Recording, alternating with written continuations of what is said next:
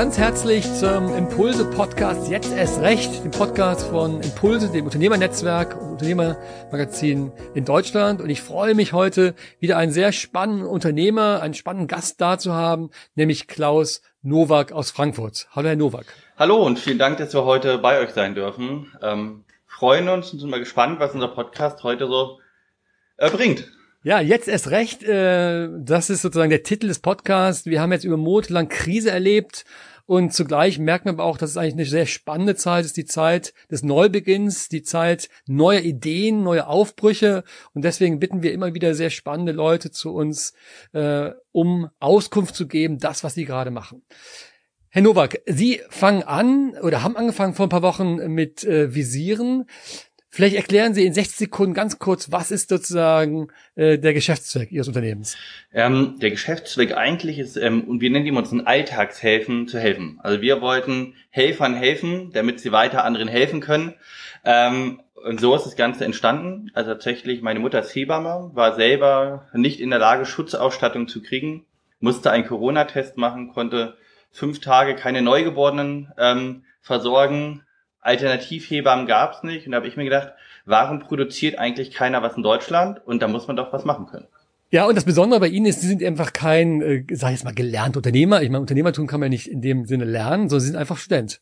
Sind jemand halt, äh, der seit ein paar Jahren an der Uni ist, in Frankfurt, University of Applied Sciences, äh, Student und jetzt, wenn ich mir anschaue, was sie jetzt haben, sie haben 30 Mitarbeiter, sie produzieren jede Woche mehr als eine Million äh, Face Shields, also Visiere, also eine enorme Summe innerhalb von wenigen Wochen. Äh, das ist sehr ungewöhnlich, selbst für Studenten, die ja vielleicht verrückte Ideen im Kopf haben und trotzdem gelingt es den wenigsten, so etwas aufzubauen. Das ist der Grund, warum sie eingeladen haben. Ich möchte jetzt mit Ihnen einmal zurückgehen zu Ihrer Mutter. Sie haben selbst schon gesagt, Ihre Mutter ist Hebamme. Ähm, wie war das? Wann, wann war dieser Moment, als Sie gemerkt haben, hier ist ein Problem, hier müsste ich eigentlich selbst überlegen, was tun, zu, zu tun? Hm, ehrlich gesagt, ich habe noch zwei kleinere Unternehmen. Also ich habe meiner Lau also meinem Studium Laufzeit davor schon öfter was gemacht in dem Bereich.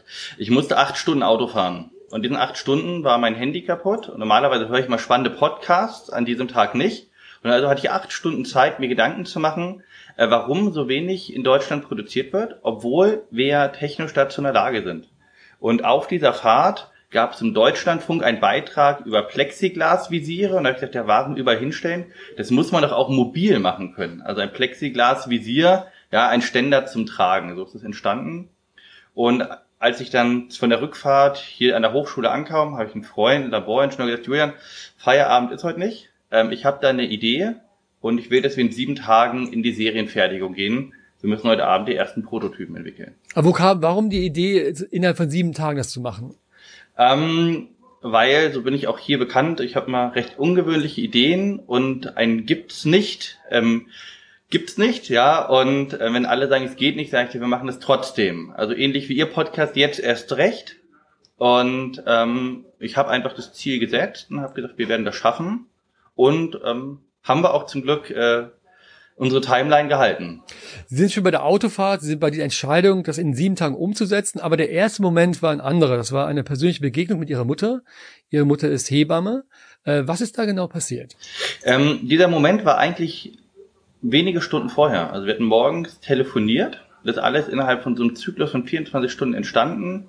Und dann hat sie mir das erzählt, dass sie den Test machen musste und dass sie mir vorher das nicht. Was hat sie genau erzählt? Wann war das und was hat sie genau erzählt? Sie hatte gesagt, ähm, ach Klaus, ich habe es dir nicht gesagt. Ich habe heute meinen Corona-Test bekommen. Ich bin zum Glück nicht infiziert. Und da habe ich gesagt, Karin, du hast mir gar nicht gesagt, dass du einen Test gemacht hast. Dann dachte ja, ich wollte euch nicht verunsichern, wie Mütter so sind, ja.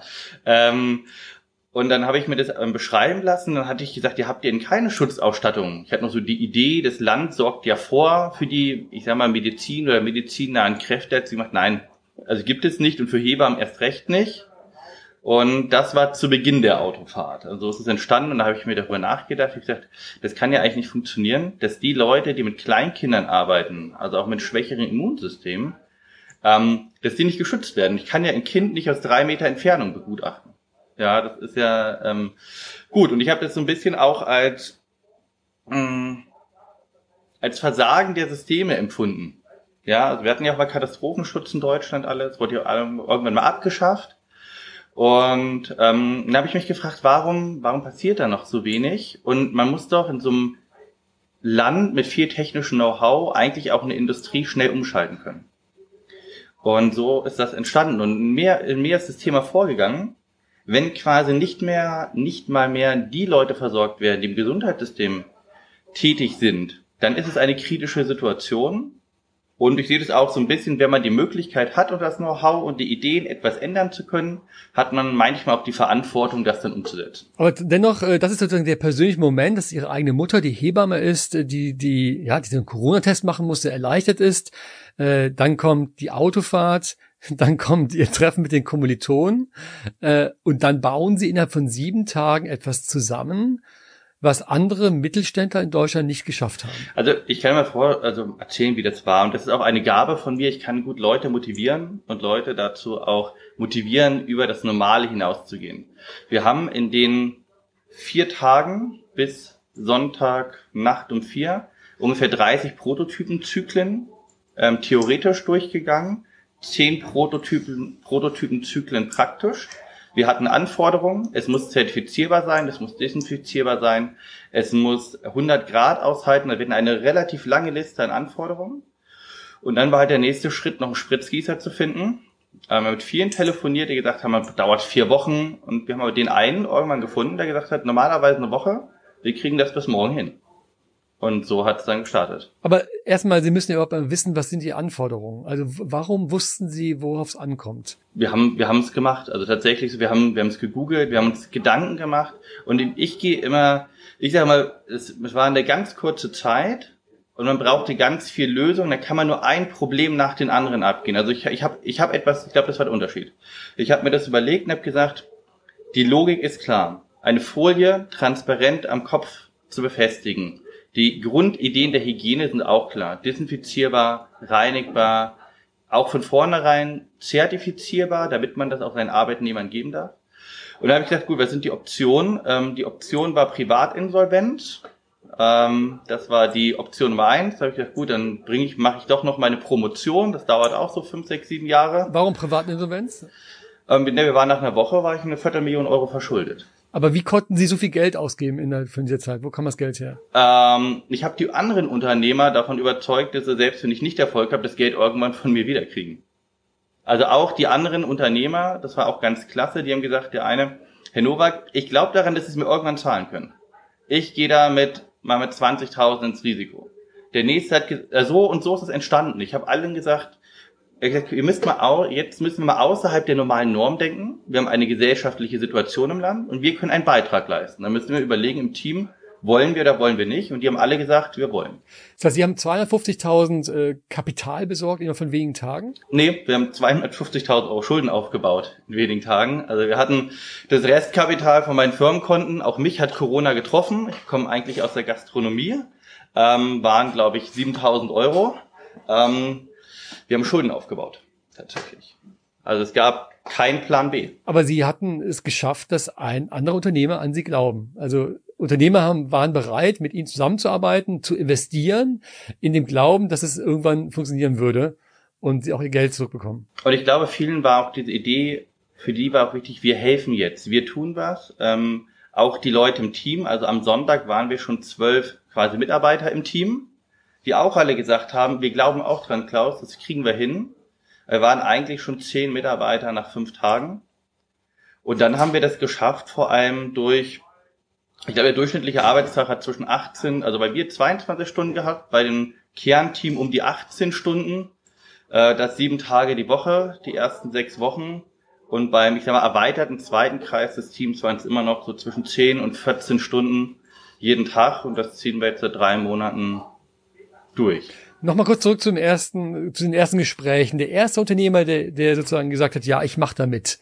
Was war das für ein Gespräch und wie haben Sie es geschafft, ihn sozusagen zu überzeugen? Das war einfach, ich habe da angerufen, gesagt, mein Name ist Klaus Nowak, wir sind hier eine Gruppe von Studenten aus Frankfurt am Main. Wir wollen einen Spuckschutz, haben wir es damals genannt, einen Spuckschutz bauen und wir brauchen einen Spritzgießer, der da mitmacht. Habt ihr da Interesse? Könnt ihr das? Wie lange braucht ihr? Und hat er gesagt, ja, und wir brauchen vier Wochen. Und und da habe ich von vornherein gesagt, eine Sache ganz eindeutig, ich kann Ihnen nicht versprechen, dass Sie Ihr Geld kriegen werden. Ja, ich sage, wir haben gegründet, wir sind pleite. wir glauben an die Idee und wir wollen helfen und Sie müssen entscheiden, ob Sie da mitmachen wollen. Und da gab es 20 andere, die haben gesagt nein, aber zwei haben gesagt, ähm, ich gehe als Unternehmer hier mit, ich leiste meinen Beitrag und ich sag mal, die haben auch an uns geglaubt.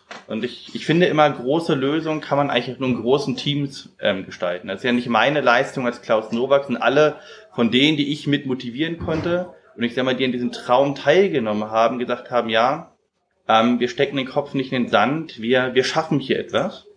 Und wir sind flexibel und das ist, glaube ich, auch, auch die Hochschulleitung konnte ich überzeugen ähm, dass er dann auch gesagt hat, die Hochschule hat hier ein Sonderforschungsbudget von 15.000 Euro damals noch bewilligt, ähm, um dort auch noch Experimente durchführen zu können.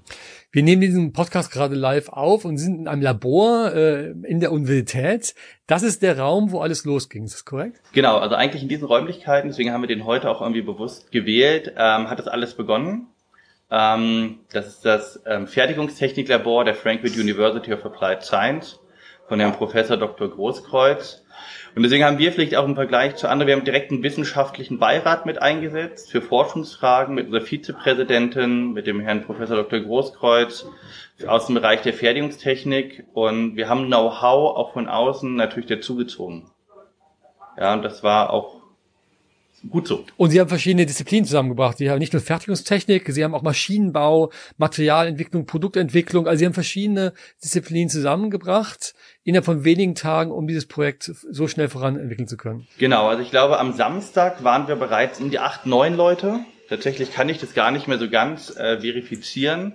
Und ich glaube, gerade deswegen haben wir es geschafft. Also unser jüngstes Mitglied ist um die 20, der älteste ist über 50.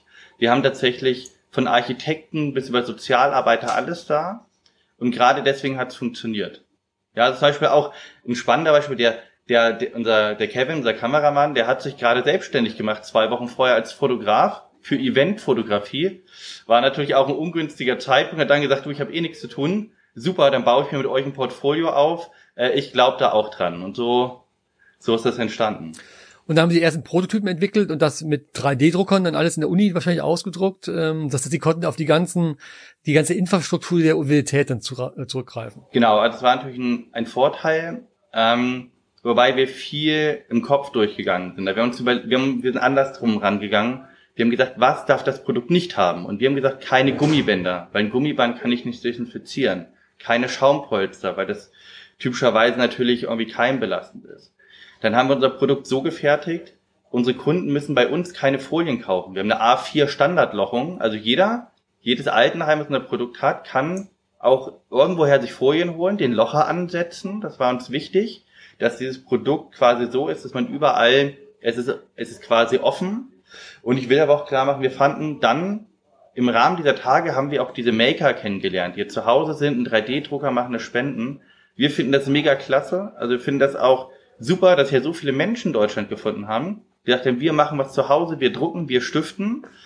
Und wir machen das ja, ich sag mal, ein bisschen anders. Wir verkaufen, aber aus dem, was wir einnehmen, stiften wir zurück. Also aktuell versorgen wir zum Beispiel alle deutschen Tafeln, können bei uns kostenlos bundesweit die Face abrufen. Obdachlosenheime, Drogenhilfe, die kriegen die quasi alle for free zugesendet, wenn sie sich an uns wenden. Das ist so unsere Strategie. Sie haben einen Namen gefunden. Der Name lautet Protection Impulse, nicht Impulse, aber immerhin. Das E fehlt hinten, aber okay, das ist akzeptabel. Warum dieser Name? Ähm, ich habe mir vor Jahren meine erste Selbstständigkeit habe ich eigentlich ich glaube, in der zweiten Klasse aufgebaut, mit dem Handeln von Kaugummis auf dem Schulhof. Kaugummis? Genau. War damals ein super Geschäft. Ich habe 20 Mark verdient in der ersten Woche. Das war das 20-fache meines wöchentlichen Taschengeldeinkommens. So, was, was, für eine, was für eine Marge hatten Sie da pro Kaugummi? Ähm, ich, weiß, ich weiß noch, die, das 100, nee, 200er Pack hat, glaube ich, 5 Mark gekostet. Ja, und ich habe 13 Preis von zweien verkauft und habe damit den Kiosk gegenüber ausgestochen. ähm, wurde nach zwei Wochen verboten, gab eine Klassenkonferenz, ähm, gab auch da schon Richtlinien, an die man sich halten musste. Nein, aber ich habe mir irgendwann gesagt, ähm, es gibt so Art, tatsächlich habe ich keine großen Fans wie Musiker oder Schauspieler. Es gibt aber ein, zwei Unternehmer, die mich inspiriert haben mal. Unter anderem ähm, der Richard Bronson mit der Virgin Group. Und ich finde das ein recht Typ und Typ, wo ich sage, der, der tickt irgendwie ähnlich. Der braucht immer eine neue Idee und das ist bei mir auch so, wenn etwas dann funktioniert, bin ich eigentlich raus. Ich bin nicht derjenige für den letzten Meter, ich bin derjenige für den ersten Meter. Also aufbauen und nicht verwalten. Genau. Und dann lieber auch übergeben, wieder abgeben können und eine neue Idee ähm, aufmachen. Da habe ich mir überlegt, wie nenne ich das eigentlich? Und dann haben alle sagen immer, ich habe immer so viele neue Impulse oder impulsiv. Und dann habe ich gesagt, ja, das erste Unternehmen war Campus Impuls ja, der Impuls vom Campus oder ähm, ich habe es mal so ein bisschen offen gelassen, was die Leute da rein interpretieren, aber wir haben halt immer frische Impulse und so ist es mal entstanden. Deswegen müssen Sie ja im Impulse-Podcast jetzt auch vorkommen. Es wäre absurd, wenn das nicht der Fall gewesen wäre. Genau. Der erste Tag, äh, als Ihre Mutter mit Ihnen gesprochen hat, wann war das? Das war Donnerstag, der, ja, jetzt erwischen Sie mich. Irgendwann im April. Tatsächlich, ich kann es dir nicht mehr genau sagen. Und sind eigentlich nur wenige Wochen, ja, ein, zwei Monate vergangen seitdem. Und jetzt arbeiten sie mit Firmen zusammen in zehn verschiedenen Ländern. Genau, also wir hatten nach den, wir hatten gesagt, am sechsten Tag ist das erste Spritzgussteil vom Band gefallen. Und da habe ich gedacht, so, jetzt haben wir in sieben Tagen die Serienfertigung geschaffen, jetzt müssen wir in den nächsten sieben Tagen in sieben Länder gehen. Das haben wir verfehlt. Ja, jetzt kann man ein bisschen tricksen, dann hätten wir es doch erreicht, wir haben in sieben Ländern Kontakt. Wir waren in fünf Ländern dann schon aktiv. Also wir hatten ein Team aufgebaut in Österreich, ein Team in der Schweiz, ein Team in Kanada und eins in Amerika. Und in anderen Ländern hatten wir die ersten Kontakte. Wir sind dann sehr schnell ähm, quasi in diese Internationalisierung reingegangen. Und ich habe einen Professor. Ähm, es gibt so ganz wenige Professoren und Sätze, die ich mir gemerkt habe. Und der hat, der Ei hat mal gesagt, der ähm, lehrt Entrepreneurship, auch das Institut für Entrepreneurship, hat gesagt, Herr Nowak, ein praxisorientiertes Unternehmertum braucht eine wissenschaftliche Basis. So, und da habe ich, da hab ich oft gedacht, ach, Herr Simon, Praxis, ja, für mich zählt mal die Praxis. Und dann habe ich gedacht, ja, jetzt nehmen wir doch mal die Wissenschaftlichkeit. Wie machen wir die Internationalisierung? Wie gehen wir die nächsten Schritte? Und haben tatsächlich hier auch ganz klassisch, lehrbuchartig sind wir ein bisschen vorgegangen. Also Sie wollten einem Professor mal die Chance geben, zu zeigen, dass er was kann. Ja, ja, das würde ich so nicht sagen. Es gibt viele Fitte, aber es gibt ja so, so, so Sätze, die merkt man sich, ja. Und das war einer, ähm, das wissenschaftliche Fundament. Wenn er, wenn er das mal hört, hier Simon sagen wir das wissenschaftliche Fundament, sehen Sie es mir nach, ja. Und aber auch da wieder die Frage nach der Idee, nach dem Impuls. Die, die zweite Idee nach der Serienfertigung, wir wollen in sieben Tagen in sieben Ländern präsent sein. Das ist ja so Think Big, also groß denken. Warum diese Idee? Ähm, weil wir, wir haben von vornherein im Team gesagt, wir möchten nicht die sein, äh, mit dem mit dem höchsten Ertrag oder mit der höchsten Marge. Das Thema Geld spielte keine Rolle. Also ich war eigentlich war ich ganz happy gewesen, wenn ich nicht, äh, wenn ich promovieren könnte, aber das Geld hätte und ich promovieren müsste, weil ich in der privaten Solvenz bin. Und wir haben aber gesagt, alle und alle haben gesagt, ey, wir möchten die sein, die am meisten helfen, die am meisten machen. Ähm, und deswegen war das die Idee. Ähm, warum nicht? Und wir haben ja auch noch eine zweite Story, die regionale Produktion. Also für uns hieß es auch, wenn wir nach Kanada gehen, das steht immer noch an, also wir haben in Kanada und Amerika die Tochterunternehmen schon gegründet, dann produzieren wir auch in Kanada. Weil Regionalität stärken heißt ja, wenn ich Amerikaner bin, dass in Amerika produziert wird. Und als, als Spanier, dass es halt in Spanien gefertigt wird. Das ist für uns schon ein wichtiger Punkt. Aber das Zentrale und das Know-how-Netzwerk ist hier im Hessen stationiert. Ähm, genau, von hier machen wir quasi den Know-how-Transfer auch in andere Länder. Und mit wie vielen Unternehmern arbeiten Sie jetzt in Deutschland zusammen? Mit wie vielen Mittelständlern? Hm, ich würde sagen, über den Daumen zehn. Also wir haben also die wir, wie ist es entstanden, immer wenn einer ausgelastet war, brauchten wir den nächsten. Und es hat sich auch hier gezeigt, dass es sehr agile Unternehmen gibt. Also wir haben hier ein Familienunternehmen in Steinbach, äh, Vater und Sohn. Da merkt man das so richtig Mittelstand, ja, die, die rufen auch am Sonntag an, Sonntag 22 Uhr, klassische Zeit, um noch was zu klären. Wir haben auch andere große Industriepartner. Da hatten wir dann manchmal tatsächlich SAP-Probleme, da konnte was nicht gefertigt werden, weil es leider ein SAP im falschen System eingebucht war. Und so, ähm, so ist es dann entstanden. Also wir haben fünf Standsbetriebe, wir haben mehrere Folienbetriebe und mehrere Spritzgusspartner. Ähm, genau. Und dann noch Formbauer, wahrscheinlich reell mit allen Zulieferern und Logistikern mehr. Wir haben mal überschlagen, dass in der Spitze wir gleichzeitig über 100 Leute am Arbeiten hatten und wir haben die meisten Unternehmen auch aus der Kurzarbeit geholt. Was ja erstaunlich ist, die, die Wissenschaft, äh, auch die deutschen Universitäten, Hochschulen haben ja oft den Ruf, zwar sehr gut zu sein, aber wenn es um die Umsetzung geht, also ein Produkt marktfähig zu machen, dann hapert es an vielen Stellen. Aber genau das ist ihnen gelungen. Ich habe eben die Zahlen genannt, irgendwie eine Million Face Shields äh, pro Woche. Ähm, die müssen sie auch vertreiben, die müssen sie ja verkaufen. Also wie ist es gelungen, von der Idee und von der Produktion hinzukommen zu einem Produkt, das man verkaufen kann? Ähm, na, wir haben, wir haben nach zehn Tagen gab es durch den ersten einen Rückschlag. Da hat dann eine Behörde gesagt, ah super, finden wir ganz klasse. Vor allem volkswirtschaftlich gesehen macht es hier Sinn, in Deutschland zu kaufen, weil 70 Prozent wieder in die Wirtschaft fließt. Wo sind denn eure Zertifikate? Und dann haben wir das erste Mal dann gemerkt, ups, da haben wir doch was übersehen. Und dann haben wir aber innerhalb von dann nochmal zehn Tagen zertifizieren lassen können. Ich glaube, wir waren das erste zertifizierte Face Shield, was es in Deutschland gab. Ähm, und sind dann natürlich auch mit öffentlichen Einrichtungen, mit Behörden ähm, auch mit ins Rennen gegangen. Und so haben wir das gemacht. Also wir haben auch am Anfang bewusst nicht an Privatpersonen geliefert. Also für uns war zuerst mal Behörden, Krankenhäuser, alle die, die quasi jeden Tag so einen gesellschaftlichen Beitrag leisten, die waren für uns zuerst mal schützenswürdig. Und haben dann gesagt, Privatpersonen müssen quasi da kurz zurückstehen. Und ähm, ich glaube, das war aber auch richtig so. Ich habe mal gesagt, sozusagen äh, ein schützendes Visier für unsere Alltagshelden und Heldinnen, also genau die, die für die geklatscht worden ist, das war quasi ihre Zielgruppe, die müssen versorgt werden, möglichst schnell, möglichst viele von denen müssen wir erreichen. Ja, und wir waren auch ein bisschen, ich muss sagen, ich war auch hier und da ein bisschen enttäuscht. Also ich will jetzt keine Namen nennen, aber wenn ich sag mal so ein DAX 30 Konzern sich mit drei äh, Landtagsabgeordneten wohin stellt und 2000 Face Shields spendet, dann ist es halt eigentlich, also ich finde das schon fast frech. Also ich muss sagen, das ist so, das war für uns nicht verständnisvoll. Ähm, und wir haben gesagt, es geht. Also deswegen haben wir gesagt, wir machen diese 80.000. Also Sie können gerne Namen nennen, Herr Nowak. Es hört bestimmt überhaupt keiner zu. Ich bin sicher, dass überhaupt keiner diesen Podcast hört. Sie können natürlich gerne einen Namen nennen. Nein, das war äh, einer der großen DAX-Konzerne aus dem Süden Deutschlands. Ähm, wir fahren trotzdem ein Auto von Ihnen. ja. Alles klar. Ähm, nein, aber wir haben, also für uns und dann ist etwas anderes aber eigentlich passiert. Dann haben wir auch geliefert, dann habe ich festgestellt, wie viele Masken eigentlich so beschafft werden aus dem Ausland, wo der Steuerzahler eigentlich, und der Steuerzahler sind ja wir alle. Also ich komme aus einem ganz einfachen Haushalt. Meine Mutter ist alleinerziehend, meine lebende Familie sind drei Leute. Also quasi, ich weiß auch, wie das ist, äh, wenn man quasi nichts hat und die Eltern am Ende des Monats gucken, was wird noch gekocht, weil noch 10 Euro da sind. Ja, so bin ich auch ähm, aufgewachsen. Das hat, glaube ich, auch meine unternehmerische Art geprägt. Weil meine Mutter war Freiberufler und ich habe früh gelernt, wenn man etwas haben möchte ähm, und damit jetzt nicht geboren wurde, muss man halt irgendwie sich überlegen, wie man das am besten macht. Und dann ist mir auch bewusst geworden, bei diesen Multimillionen, die teilweise nach Asien, ich sag mal, rausgeschossen werden, auch über ganz dubiose Umwege, das werden wir alle bezahlen. Ob in Euros, ob in Kindertagesplätzen, die nicht existieren, in dem weniger ins Bildungssystem gesteckt wird.